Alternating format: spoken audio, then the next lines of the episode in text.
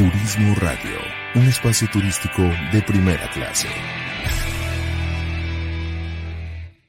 Atesora momentos que permanecerán en el tiempo. Celebra la vida. Festeja sin pretextos. Viaja y comparte. Reserva tu viaje ideal según tu estilo de vida. Reserva en www.faceprice.com.mx. Tu propio estilo, tu propio ritmo, con tu propia visión de viajar. La experiencia de viajar está en un clic.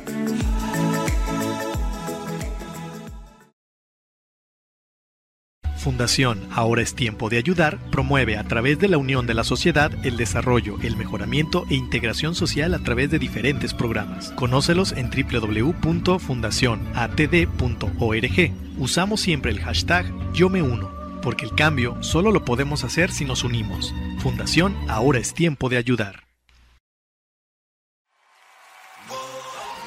Un espacio elegido por el gran hacedor.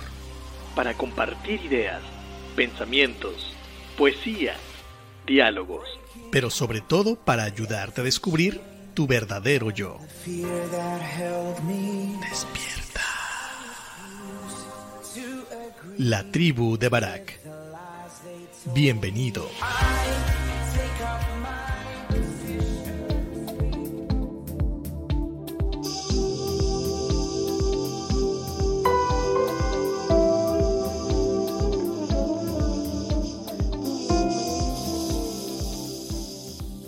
¿Qué tal amigos? Bienvenidos a este tu programa La Tribu de Barak, en esta misión desde Puerto Vallarta, Jalisco, transmitiendo en vivo. Y bueno, el día de hoy tenemos un programa un poco diferente, puesto que no solamente voy a fungir como locutor, sino también como, no sé cómo se diga, pero editor tal vez, puesto que nuestro amigo Tavo nos abandonó el día de hoy, así es que voy a experimentar, espero no regarla y que todo salga bien. Bueno, pues dándote las gracias primero que nada por estar aquí con nosotros en esta misión, espero que este programa sea lo suficientemente interesante, pero esto no sería posible sin nuestros patrocinadores. Darle las gracias primero que nada a Fundación Tiempo de Dar, esta fundación que hace una labor muy muy grande, encomiable, necesaria a veces, en la cual eh, pues ellos hacen todo lo posible por eh, equiparar el terreno para la gente que menos tiene.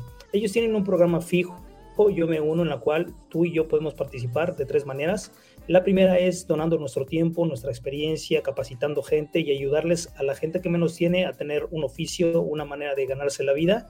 Eh, podamos donar de esa manera. La segunda parte o la segunda forma de, poder colaborar con Fundación Tiempo de Dar tiene que ver precisamente con eh, donar cosas que estén en buen estado, que tú ya no ocupes, pero que puedan ser el factor diferencial, pues para que la gente utilice, de la comunidad utilice esas cosas que tú ya no necesitas, o bien que se puedan vender en un bazar para tener recursos, ya que los recursos financieros siempre son escasos en una fundación sin fines de lucro.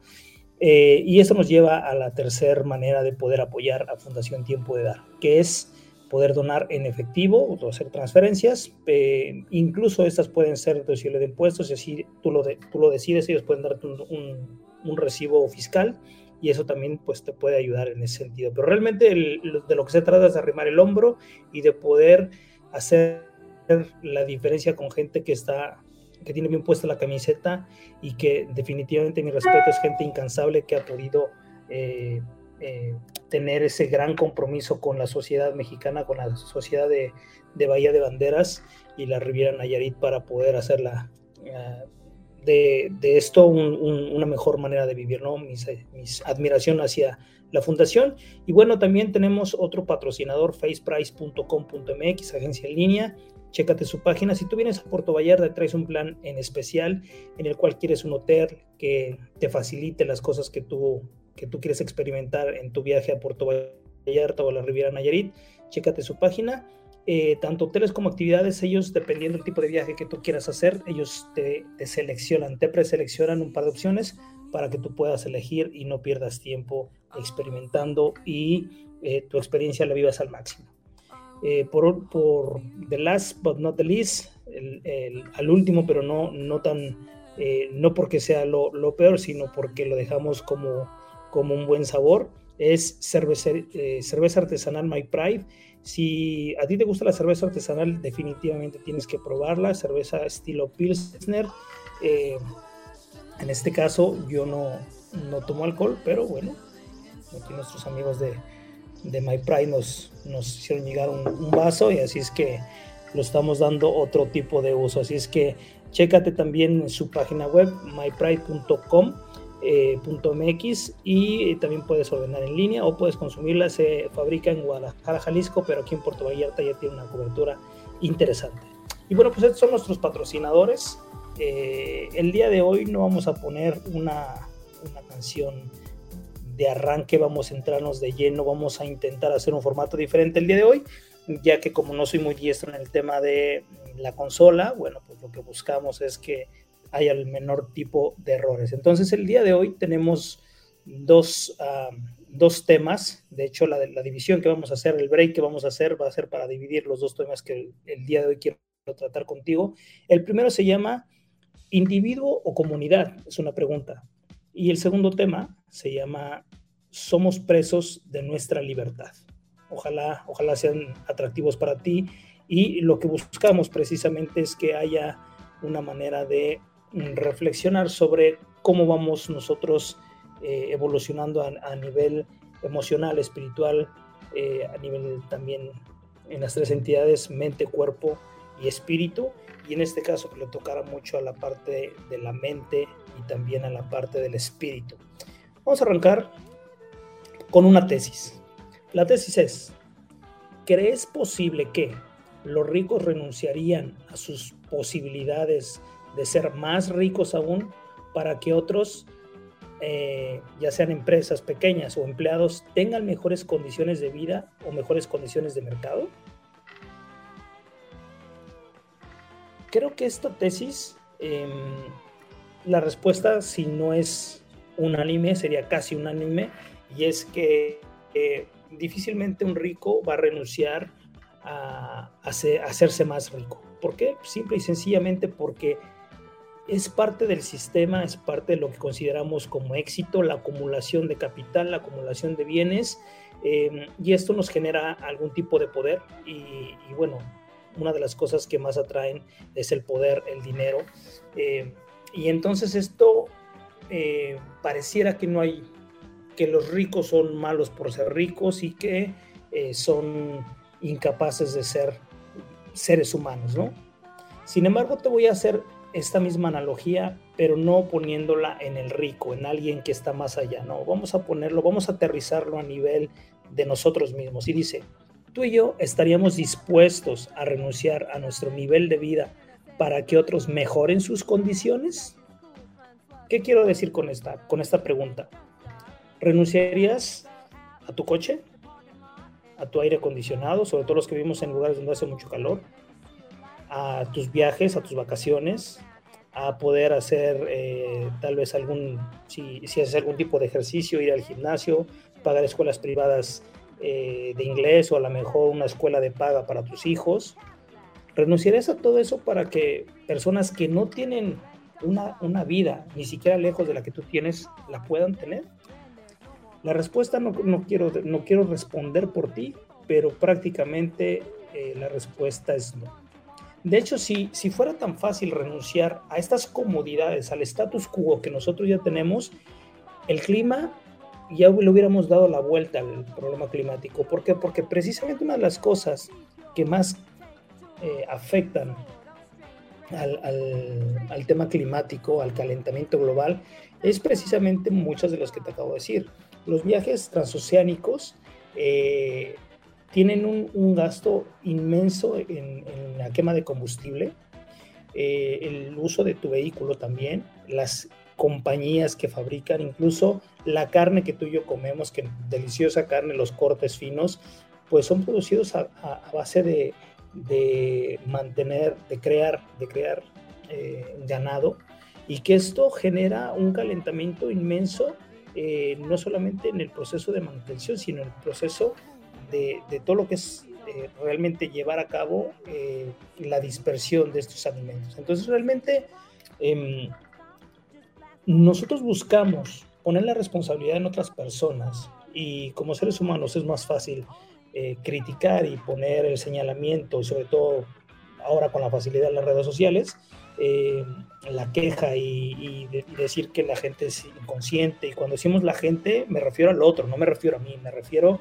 a la gente que no ha hecho conciencia según yo, pero que yo estoy en esa misma bolsa. Y tan estoy en esa misma bolsa que precisamente el renunciar a este tipo de cosas pareciera que es algo, híjole, yo ayudo lo que quieran, pero no me toquen mi coche, no me toquen mi, mi sueldo, no me toquen mi fondo del retiro, no me toquen mi casa. Y es decir, cuando, cuando se habla de arribar el hombro, prácticamente lo que hablamos es de dar lo que nos sobra, no lo que, lo que ya tenemos, lo que nosotros hemos generado como necesidad para vivir.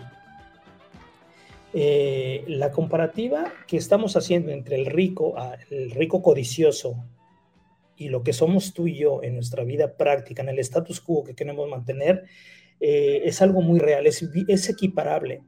Y hay que ver eh, cómo el individualismo, cómo nosotros hemos ido pasando por un proceso, al menos en Occidente, pero realmente esto ya se ha convertido en algo mundial. pero vamos a hablar de Occidente el, individualismo ha tomado un peso muy importante por encima de los colectivos. Es decir, yo veo por mí y cuando mucho por mi familia, pero no veo por los demás, ni por el vecino, ni por mi familia lejana, ni por incluso ni, ni por los de la colonia, ya que se diga las colonias marginadas o, o, la gente que vive en la Sierra Tarahumara o la gente que vive en Afganistán. Esos están muy lejos y no me importan.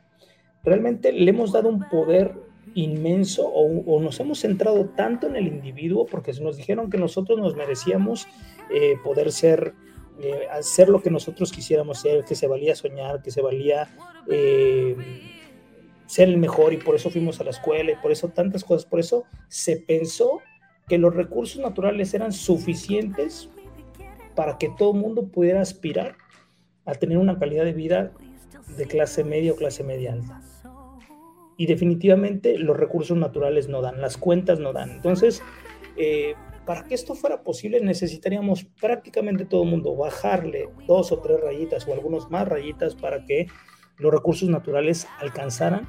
Y hemos llevado, eh, estamos llevando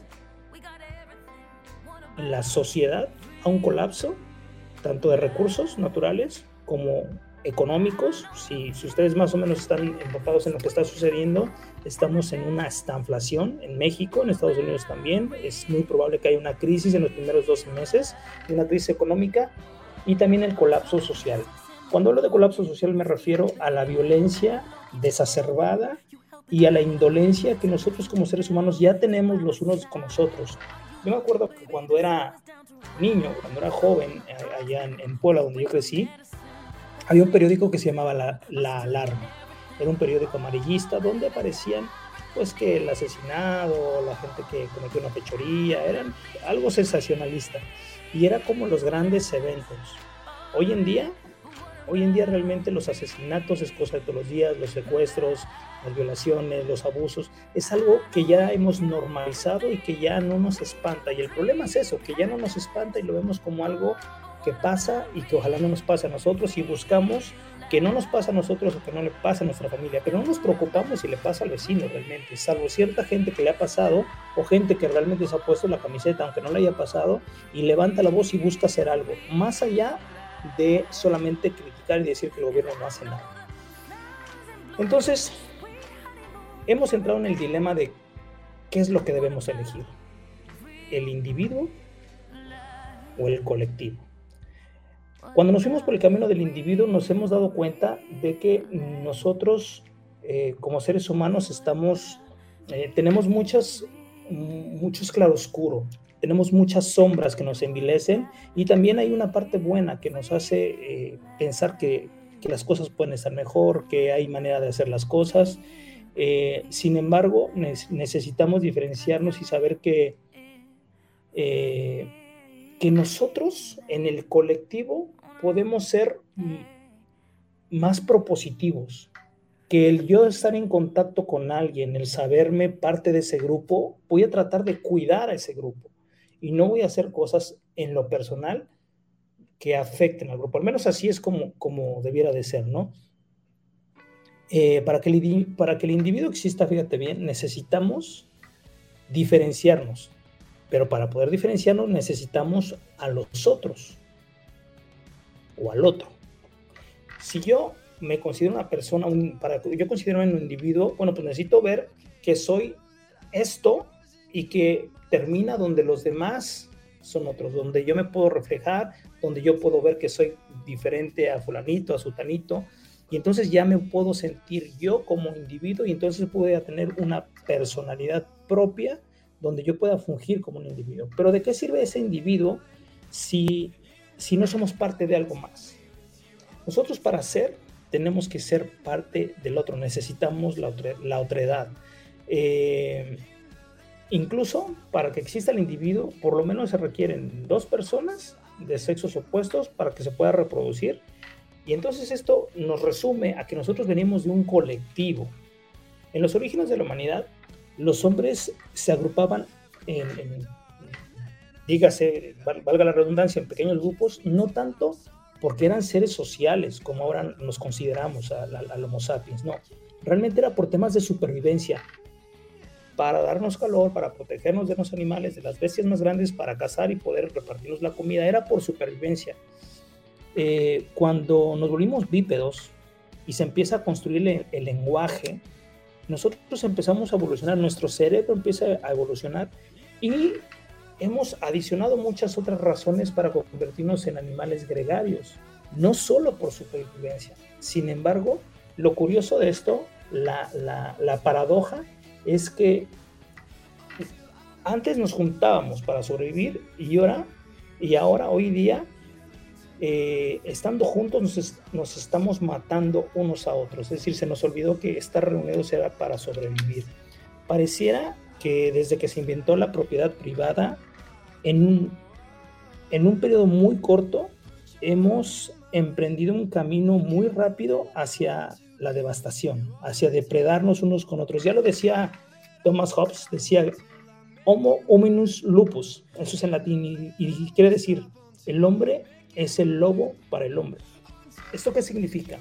El estado natural del hombre, según, según Hobbes, es que el hombre lleva dentro de sí mismo una lucha contra el prójimo mismo simplemente por querer ser él y por querer sobrevivir. Eso es como, lo, como se menciona. Pero hemos llevado esto a lo largo de la historia del hombre a ser depredadores unos de otros y en el camino hemos devastado especies animales, recursos naturales y en los últimos años hemos avanzado tanto las, las cosas que pareciera que esto está a punto de colapsar, que esto de hecho, en, la ONU, en el Plan 2030, dice que si para el 2050 no se han tomado soluciones contundentes, no hay vuelta de, no hay, no hay vuelta no. Es decir, el mundo va a empezar a colapsar a nivel climatológico.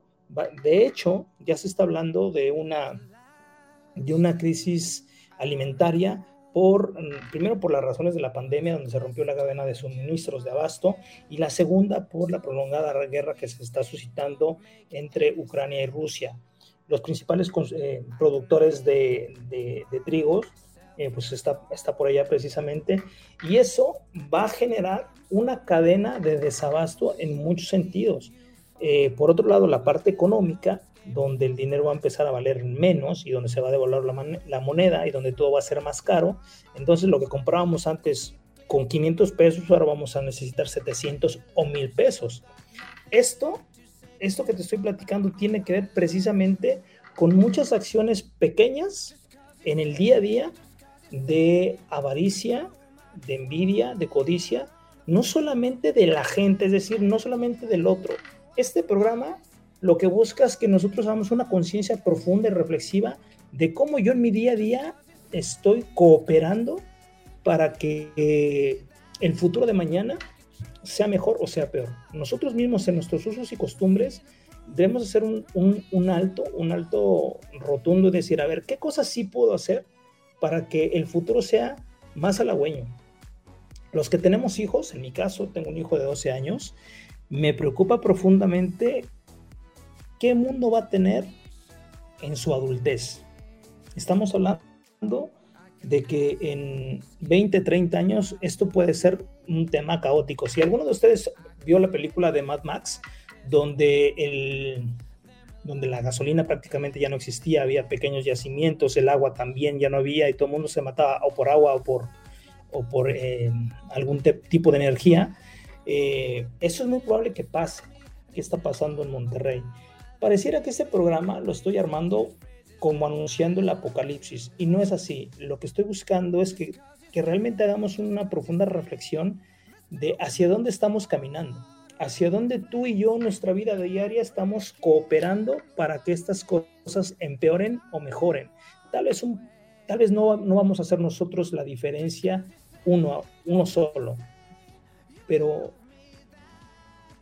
con los pocos o muchos que podamos ir reflexionando a lo largo de, de la tierra, tal vez podamos hacer cosas sino que, que alivien eh, el futuro, por lo menos que lo minimicen o que lo alarguen, que sería, sería lo ideal, ¿no?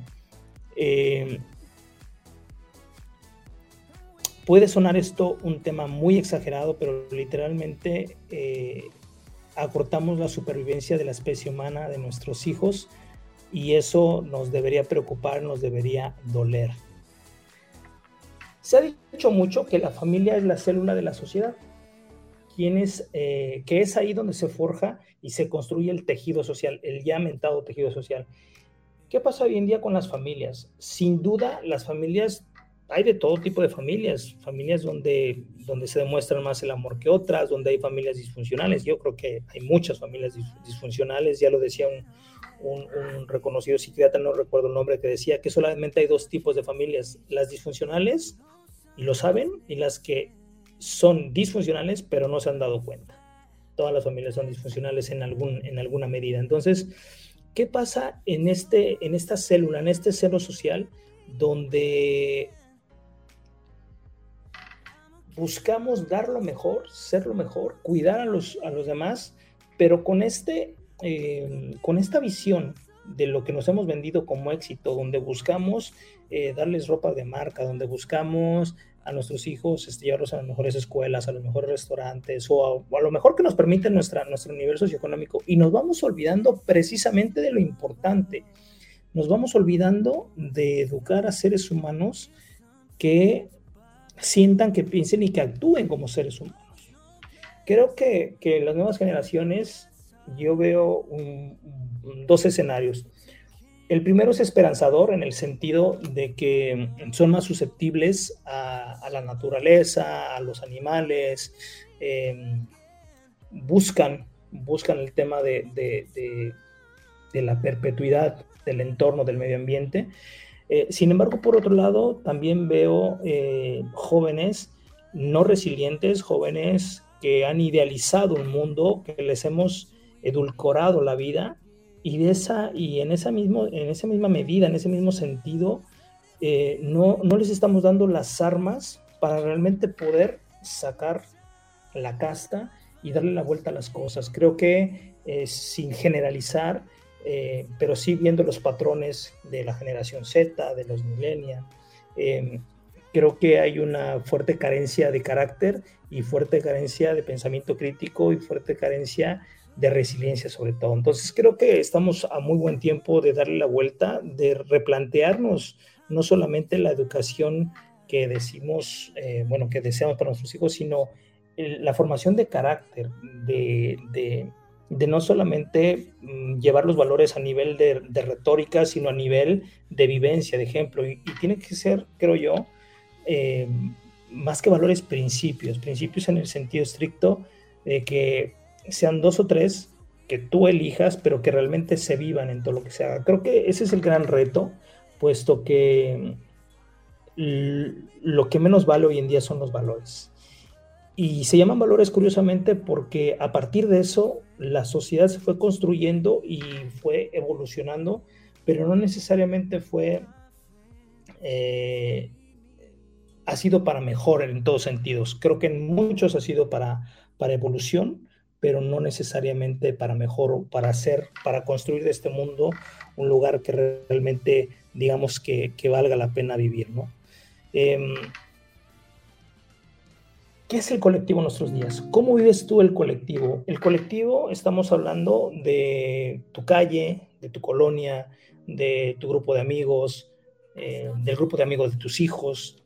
Creo que cada vez nos alejamos más de las personas, nos acercamos más a las cosas y entonces eh, hemos cambiado el, factor de, de, lo que realmente vale y no vale en el sentido de lo que cuesta, sino en lo que realmente puede pesar, no solamente, fíjate bien, no solamente en la parte emocional, sino en la parte humanitaria. Eh, cambiaré mucho las cosas si nosotros ponemos por encima a la humanidad, al entorno, a los animales, a los recursos, y no a las cuestiones materiales, no hablarle, dejar de hablarle al ego y de aparentar y de que la gente vea que yo sí puedo, que yo soy exitoso. Creo que esa parte nos ha llevado cada vez más al, distanciamiento, al egoísmo y, y, lo peor aún, a la insatisfacción permanente de no cumplir esas metas que vemos alcanzables por otros, que es más la foto que otra cosa, porque la vida de cada persona pues difícilmente se ve proyectada en las fotos de redes sociales. Bien, vamos a dejar aquí esta primera parte del programa. Eh, voy a poner, vamos a hacer un pequeño break y regresamos con la segunda parte de esto que hemos denominado Somos presos de nuestra libertad. No te vayas, regresamos.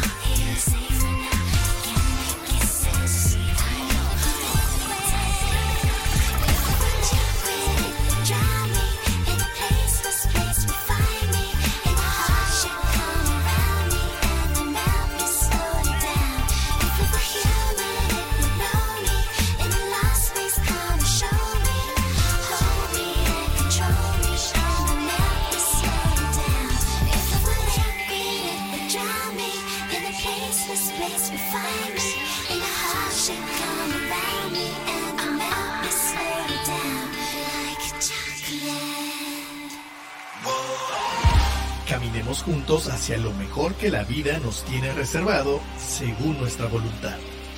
La tribu de Barak. Regresamos. Atesora momentos que permanecerán en el tiempo. Celebra la vida.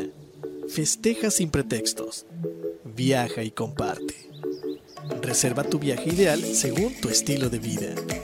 Reserva en www.faceprice.com.mx. Tu propio estilo, tu propio ritmo, con tu propia visión de viajar. La experiencia de viajar está en un clic.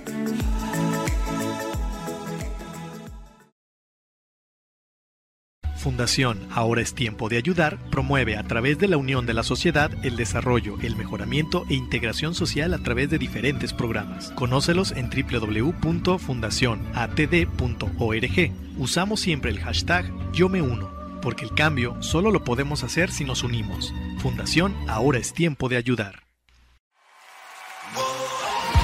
Cuerpo, alma y espíritu las tres dimensiones de tu ser interactuando en completa armonía. La tribu de Barak. Estamos de regreso.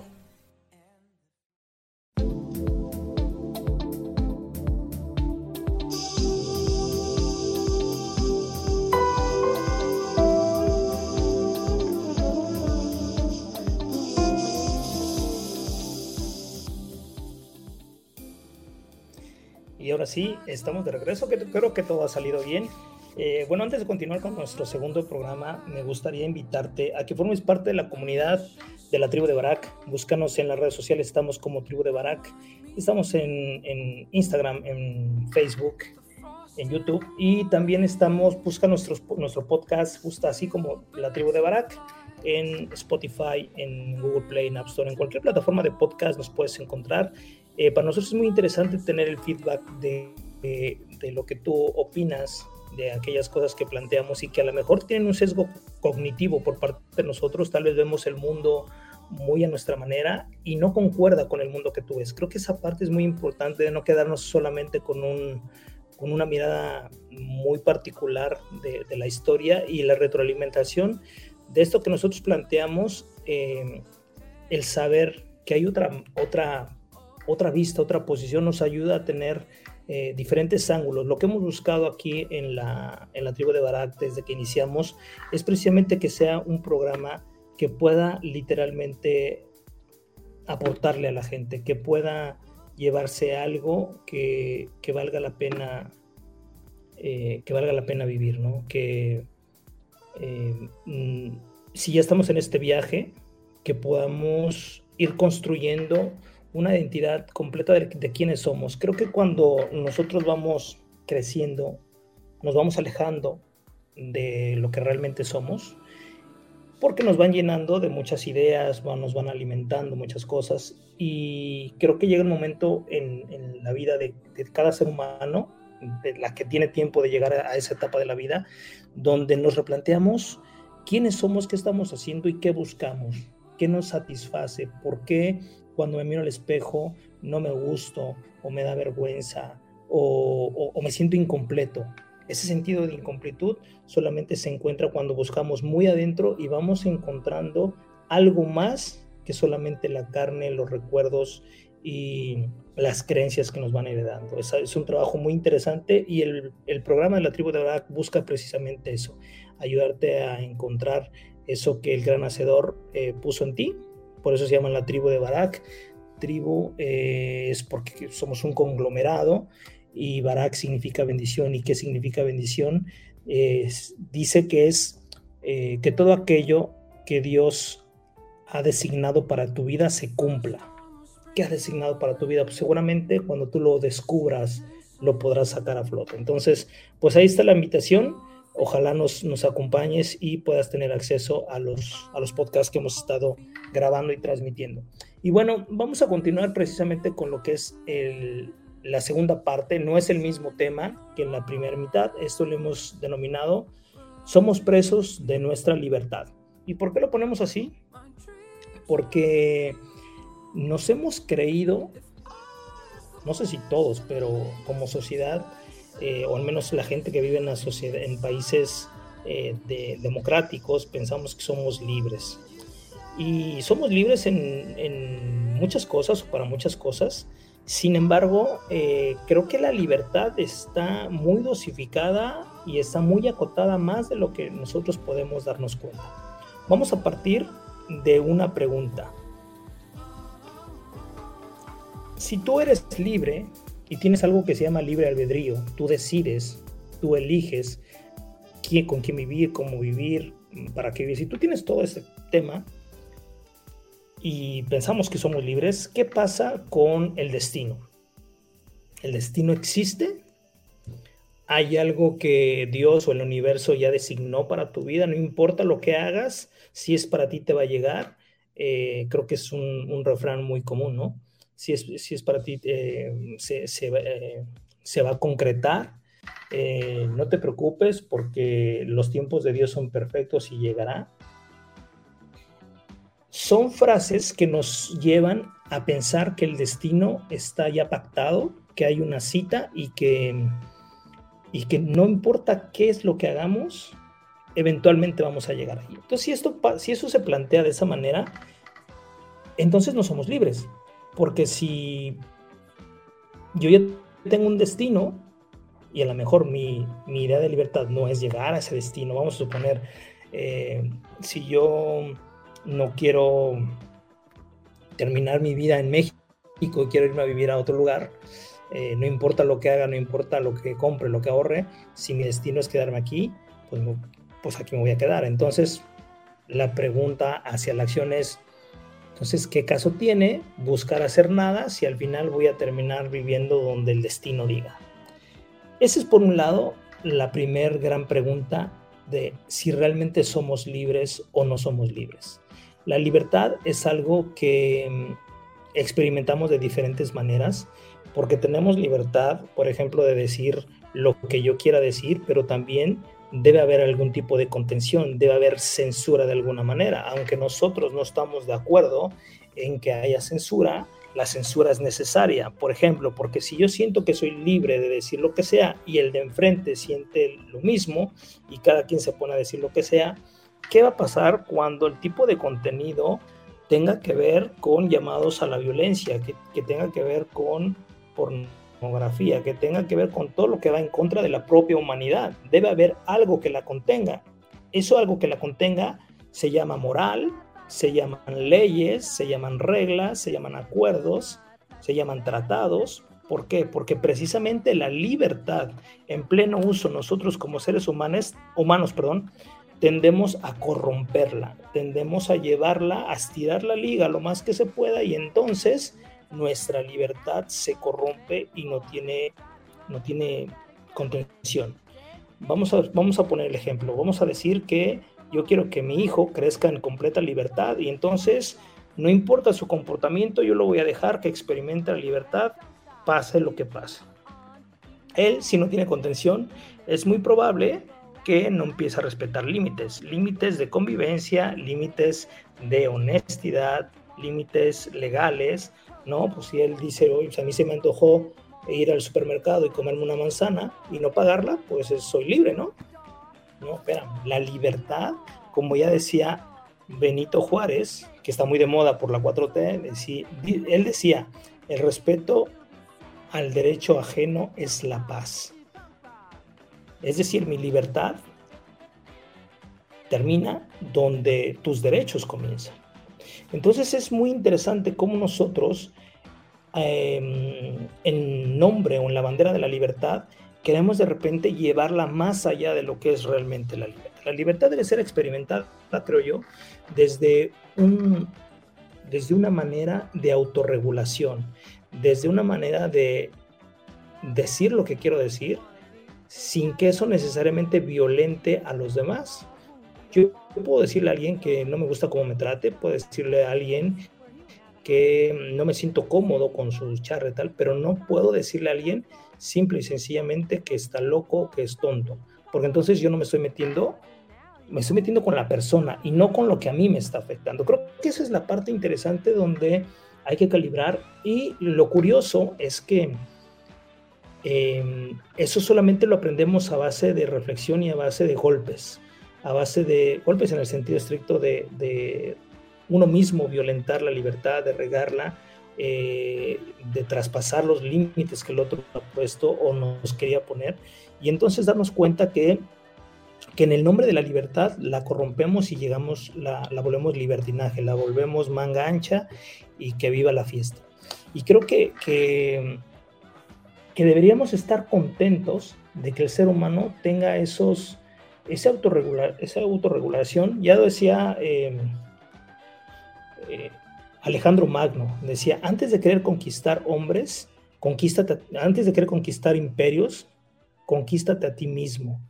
El que nosotros podamos regular, contener nuestros impulsos, nuestros deseos, las cuestiones que van más allá y que van a afectar a otros y que incluso a la larga me van a afectar a mí, cuando yo puedo tener ese conocimiento de mí mismo, ese poder uh, detectar ese lobo que llevo dentro y ponerle cadenas para poderlo contener y no solamente eh, no lo puedo matar porque al final yo soy parte de ese mismo lobo, pero sí lo puedo contener, lo puedo tratar de amansar, lo puedo tratar de domesticar. ¿Y cómo es eso? Precisamente entendiendo, mm, entendiéndome a mí, conociéndome, sabiendo de qué soy capaz, sabiendo de, de que si el contexto me lo permite y yo suelto las cadenas hacia el lobo, puedo hacer mucho daño. Y también sabiendo que tengo que ayudar a ponerle límites al de enfrente si es alguien de mi familia, si es alguien que me importa, tiene que ser límites claros, cariñosos y contundentes. Si es alguien que me está agrediendo, tienen que ser límites expeditos y contundentes. De preferencia, deben de estar llenos de empatía y comprensión, pero muchas veces no lo, logramos. La vida moderna eh, de repente es complicada, el que nosotros podamos darnos el lujo de ponernos eh, filosóficos y llenarnos de paciencia. Creo que es algo que es deseable, pero es poco eh, operable en la vida real. Sin embargo, creo que es esa parte de ser muy concretos en, poner los límites, en marcar los límites, que es algo que creo yo que en, México, por lo menos, como, como cultura, creo que es algo que nos falta, el realmente poder límites en sentido, límites eh, hacia la convivencia, en las relaciones intrapersonales, al, parentesco, a ser hijo, a ser empleado, a ser empresario. Creo que es algo que nosotros no sabemos cómo manejar como cultura, independientemente de que haya personas que lo hayan aprendido o personas que en sus familias sí lo hagan, eh, creo que es algo que nos hace mucha falta. Y por ejemplo, los, eh, los alemanes son muy muy cuadrado. de hecho, el europeo es muy, muy puntual en el tema de poner límites. Hasta aquí sí, hasta aquí se puede y hasta aquí no.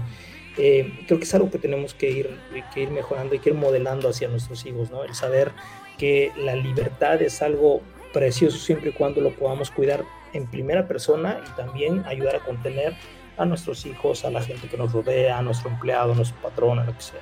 Creo que el vivir presos de esa, de esa libertad es la mejor manera de experimentar una libertad sana, una libertad que sea propositiva, una libertad que yo sepa a qué soy, a, qué sí tengo derecho, a qué, qué parte de mi libertad sí la puedo usar y qué parte me deberá ser prohibida o ser autoprohibida por mí mismo.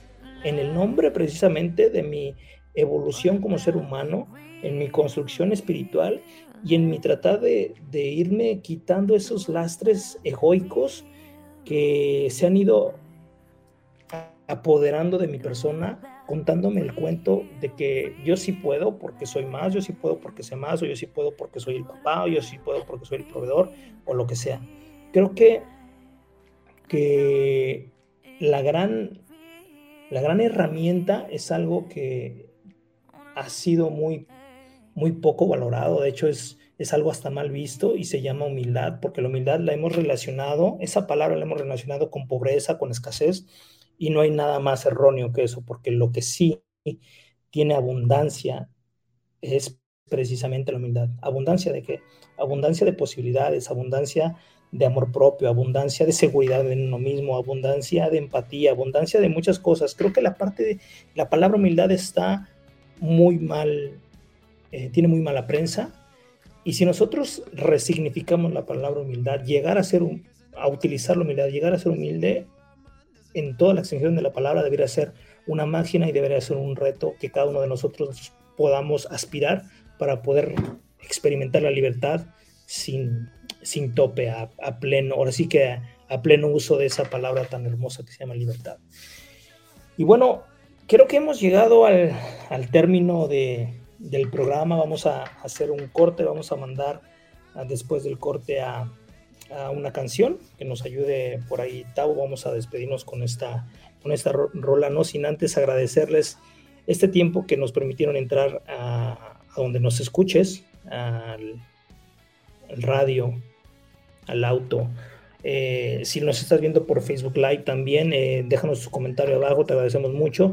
Si en algo este podcast, en este programa te ayudó, te, clarificó cosas, dale like, comparte, eh, coméntanos y sobre todo si crees que alguien le puede ser de utilidad, reenvíaselo. Créeme que a veces se necesita escuchar algún punto de vista, se necesita escuchar algo que nos pueda dar un norte de hacia dónde darle. Y aquí no tenemos la verdad absoluta, aquí experimentamos siendo imperfectos, experimentamos siendo erróneos, eh, erróneos pero pensando en que se pueden hacer las cosas diferente, eh, recolectando ideas, escribiendo lo que nosotros pensamos o también de repente eh, suelo escuchar otros autores de creadores de contenido que me gusta cómo plantean las cosas y de repente robándome algunos conceptos para, para ponerlos en este podcast con el, con el objetivo de que el mensaje sea el que nosotros queremos dar, que eh, se cumpla a ti el más bello deseo eh, que tiene el creador para ti, para tu vida y para los tuyos.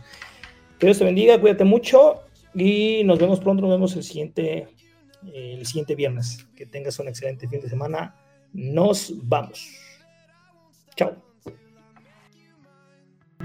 You know that I won't stop until I make you mine. Until I make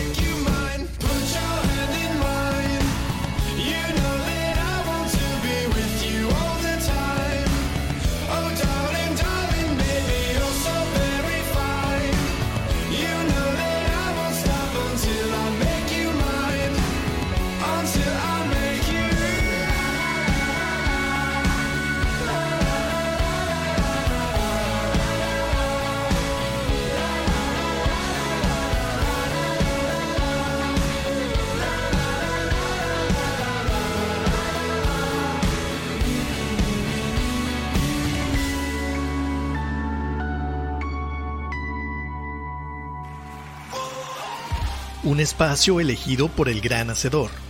Para compartir ideas, pensamientos, poesía, diálogos. Pero sobre todo para ayudarte a descubrir tu verdadero yo. Despierta.